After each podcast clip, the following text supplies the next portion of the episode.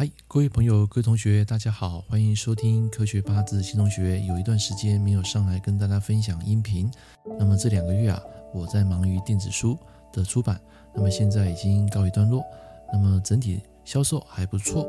那么在今天的这个节目啊，我要跟大家分享一个重要的逻辑，就是当你在学八字的时候，到底是要看书学，还是要透过影片学？其实。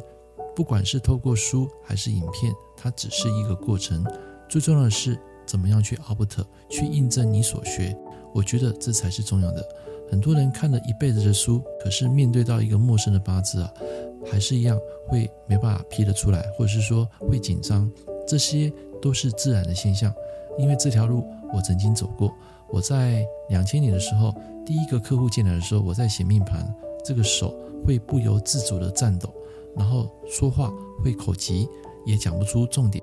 那经过这个二十几年的历练之后呢，其实一个客人进来，当你跟他频率整个共振的时候，你会发现其实很多东西你可以看得出来。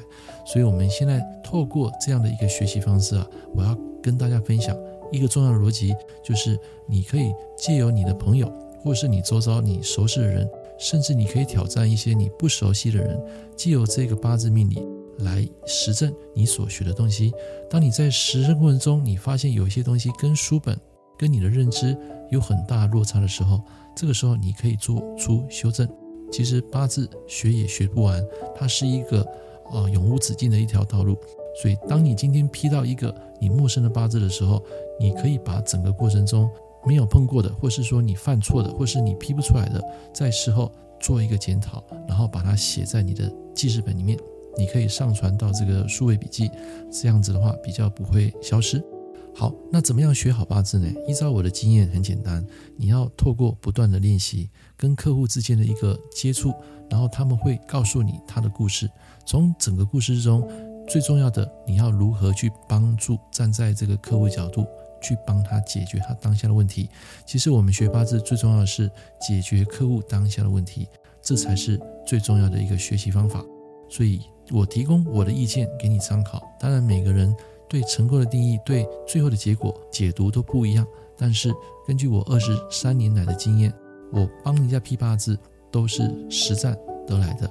然后借由实战呢，你会了解这一套五行八字之后，最后进阶到子平八字里面讲的那些规则。所以我说五行八字它是一个万用学派。当你一旦了解这一套规则之后，批出一些心得。你就可以把子平八字所讲的那些刑冲破坏穿啊，把这个理论加到这个五行八字来，一样可以通用。就像我之前有讲到的这个层层字形，它讲的就是一个人的自体的疾病。什么叫自体疾病？因为层层字形就是自己跟自己打架。这个在我们食物上有碰过，就是先天有免疫系统的问题，就是像红斑性狼疮，或是说那种会掉头发的，一辈子要靠吃药才能够好。像这一类的东西，就是属于成人之心，这个也是五行八字没有的，所以今天很乐意跟大家分享这些东西。那也希望你听完这一集之后，如果你对学八字有任何的想法、也意见，欢迎你在底下留言。我们下一堂课见，拜拜。